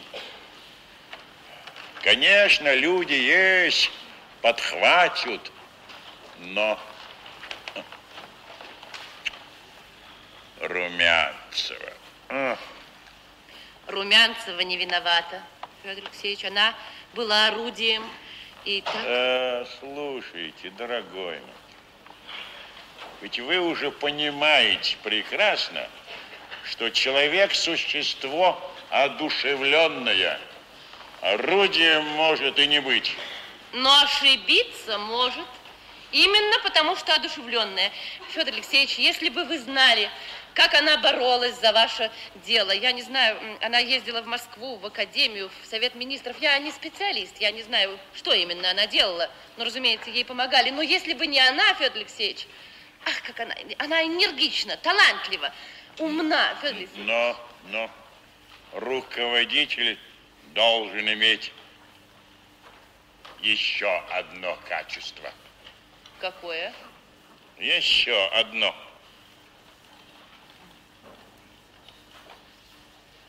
Да. Выпейте. С удовольствием. Черт возьми, а удивительно хочется пожить, а? А вдруг это мне ложка поможет?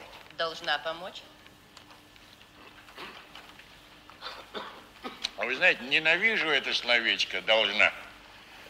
Когда в учреждениях так отвечают, должны сделать, наверняка не сделают. Э, щетина выросла. Может, побриться? А? Очень хорошо, Федор Алексеевич, я сейчас распоряжусь. Надя! Федор Алексеевич бриться хочет. Интересно, сколько часов проработал двигатель? Ася Давыдовна, голубушка, попросите сюда э, Моргунова Михаила Борисовича. Значит, бриться будем? Я буду, а ты как хочешь. Так. Так.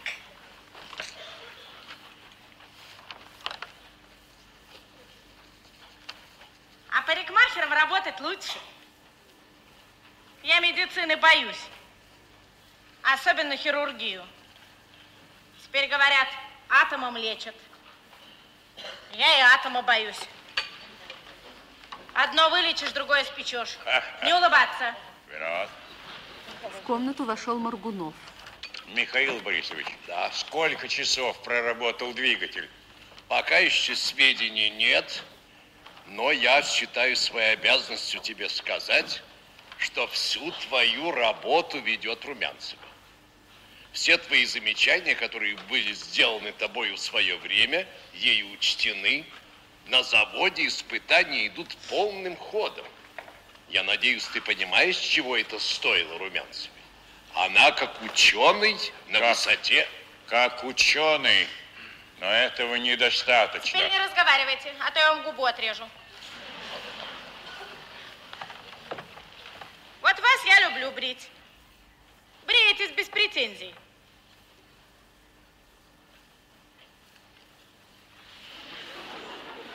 А то у нас один в палате требовал. Ты, говорит, меня за нос не бери. А я говорю, что это еще за культ личности? Для меня вы никто. Больной. Побрила и нет вас.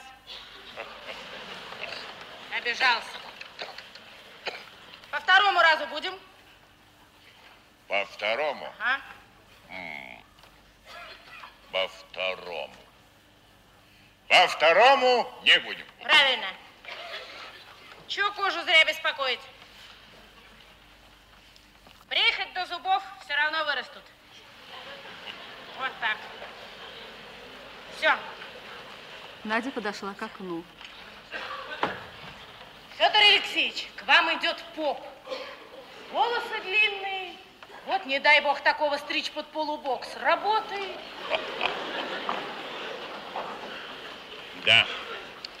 Слушайте, а Морозова вон. Вон. Этот из-за своего свинцового равнодушия ко всем, кроме своей особы, готов все загубить. Вон и с шумом. Для блага науки и для всеобщего блага. Обещаете? Обещаю. Вот это мужской разговор. Можно? А, Серафим Николаевич. Торопился к вам. Даже не успел переодеться. Простите, мне нужно несколько слов сказать Наташе. Серафим Николаевич прошел к Наталье Дмитриевне. Это что еще за фокусы? Зачем тебе поп? Не беспокойся, не причащаться. Да спорить мне с ним необходимо. Знаешь, нашел время, когда спорить. Не люблю в долгу оставаться. Вернулся Серафим Николаевич. А вы знаете, Серафим Николаевич, почему я вас так срочно ко мне попросил? Даже не догадываюсь. Не договорили мы с вами. Помните тогда, за шахматами? Простите, я бы очень хотел оказаться неправым. Очень хорошо. Но все-таки давайте продолжим. Я вас прошу, может быть, не сейчас. Но медицина не мешает. Мне теперь все можно. Так я себе прописал и помогает. Так на чем мы с вами остановились, Серафим Николаевич? Я что-то... Ах да, насчет веры и неверия и отсутствия святого за душой. Да? Так вот, к вашему сведению, должен вам... Федя, там Румянцева. Она просит разрешения войти. Она очень просит тебя, Федя. Феденька, Ради дела требует.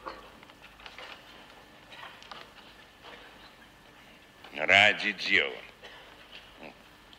Пусть войдет. Наталья Дмитриевна вышла в кабинет и вернулась с Румянцевой. Говорите.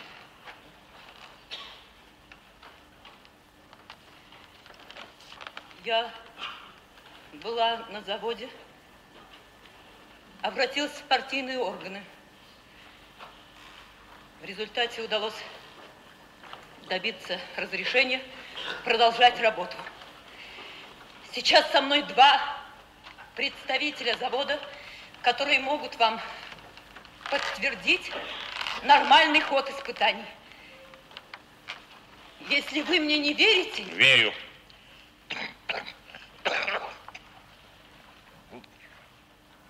Сколько часов проработал двигатель? Сто. Сто!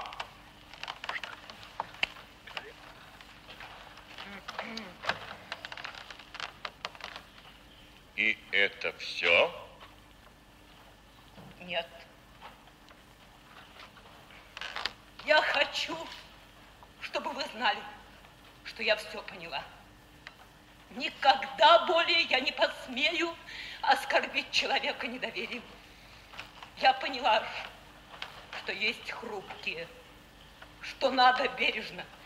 Я поняла свою вину. Я буду искупать ее всю свою жизнь. Клянусь вам и молю вас услышать меня. Я не прошу, простите. Но это потом, это потом. Знаете, что это за папка? Знаю.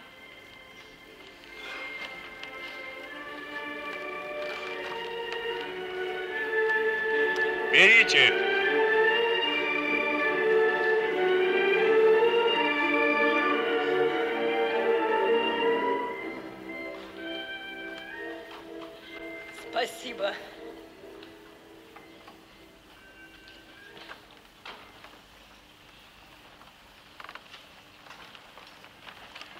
Серафим Николаевич, так на чем же мы с вами остановились? Вы говорили относительно отсутствия святого за душой. Это вы говорили относительно отсутствия. Так неужели вы и теперь, вот в этот час, в эту минуту отрицаете, что святой это за душой у нас?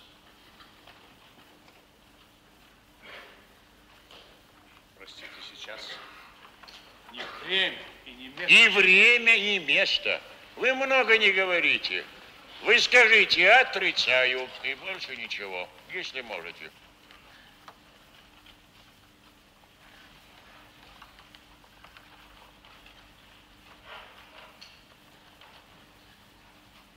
Не можете. То-то. Конечно, утешать битых дело возможное и благородное, но кто же будет биться, драться, создавать, действовать? То есть как кто? А мы, Феденька, мы, я и ты до конца дней своих. Отлично. Только бы вот нам дней побольше биться, бороться и создавать. На то и живем. Иначе зря родился, напрасно существовал и навсегда умер.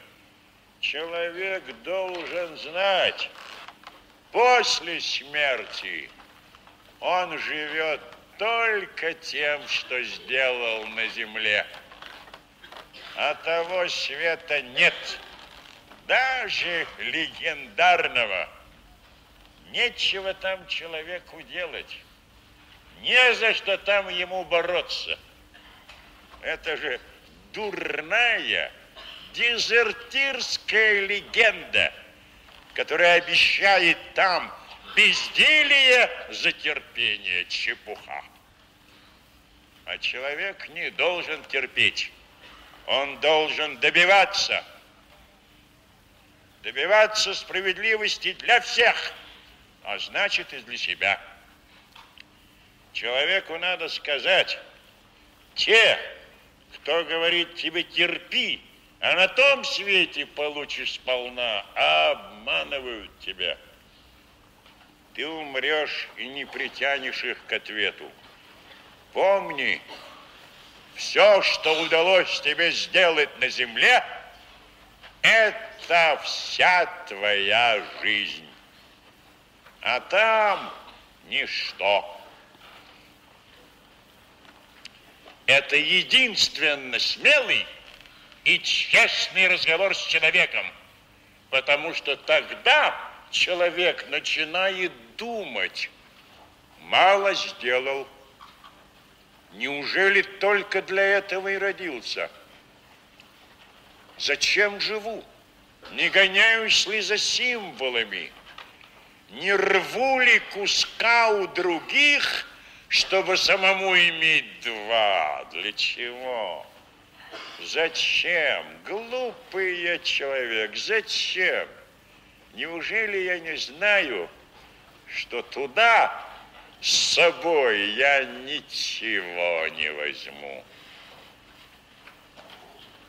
Все остается людям, и хорошее, и дурное. И в этом оставшемся мое бессмертие или забвение.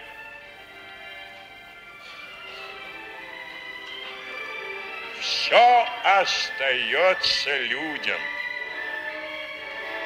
И Поднятая рука Федора Алексеевича на миг задержалась в воздухе и вдруг бессильно упала на колени. Тело обмякло, голова склонилась.